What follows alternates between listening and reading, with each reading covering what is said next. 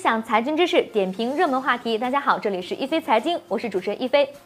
我国的居民储蓄率呢，在二零零八年前后是达到了最高点，此后呢一直是持续下降的态势。这一方面是因为银行理财、基金等适合个人的投资工具啊是更加的丰富了，而另外一方面呢，人们的消费观念也在升级，贷款买房买车越来越普遍。但是上市银行报表显示，今年一季度银行存款显著增加。三月末，A 股三十二家上市银行中，存款总额较上年末增加了五点七万亿元，远超去年同期的数据。与此同时呢，银保监会公布的数据也显示，今年一季度末，商业银行总负债为二百零九点八二万亿元，同比增长了百分之八点三五。增速较二零一八年同期高了一点二七个百分点，其中个人存款出现了近年来罕见的高增长。今年的一季度，个人存款增量近六点一万亿元，同比增幅达到了百分之十三。这一波增长呢，从去年的十一月就开始了，当月个人存款同比增速超过了百分之十。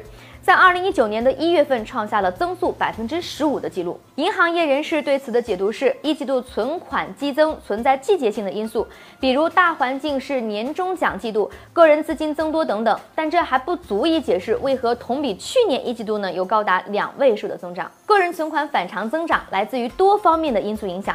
首先是央行一年来多次降准降息，市场整体的资金流动性宽裕，自然呢会带动各类的存款增长。另外一个比较重要的因素是，随着资管新规的实施，银行理财产品呢由固定收益类向净值型转变，让很多风险偏好比较低的客户呢把钱投到了大额存单和结构性存款上。而在金融体系之外呢，就不得不说一说股市和楼市了。自去年中国楼市加强调控力度开始，房价呢只涨不跌的时代就已经一去不复返了。买房投资的预期收益不确定，甚至呢面临亏本的可能性，让很多以往习惯于投资房产的人把资金放回银行。股市刚刚走出上一波熊市，但是受到国内外各种因素的影响，最近呢仍然在过山车的行情里颠簸。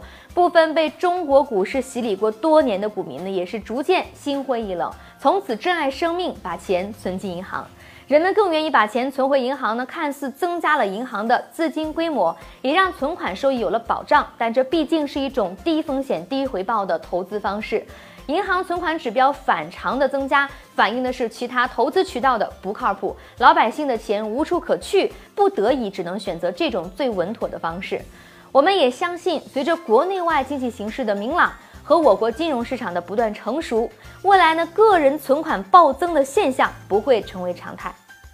您对我国个人银行存款快速增长有哪些观点呢？欢迎在我们的节目下方留言，和大家一起讨论。一飞财经会关注您的每一条留言，分享财经知识，点评热门话题。这里是一飞财经，下期节目我们再会。现在市面上各种套路贷层出不穷，如果您真的有应急的借款需求，建议您一定要找国家批准的合法贷款机构。一飞给您推荐了一家国家批准的正规贷款企业，大公司有保障。更多信息，请点击屏幕下方的了解更多。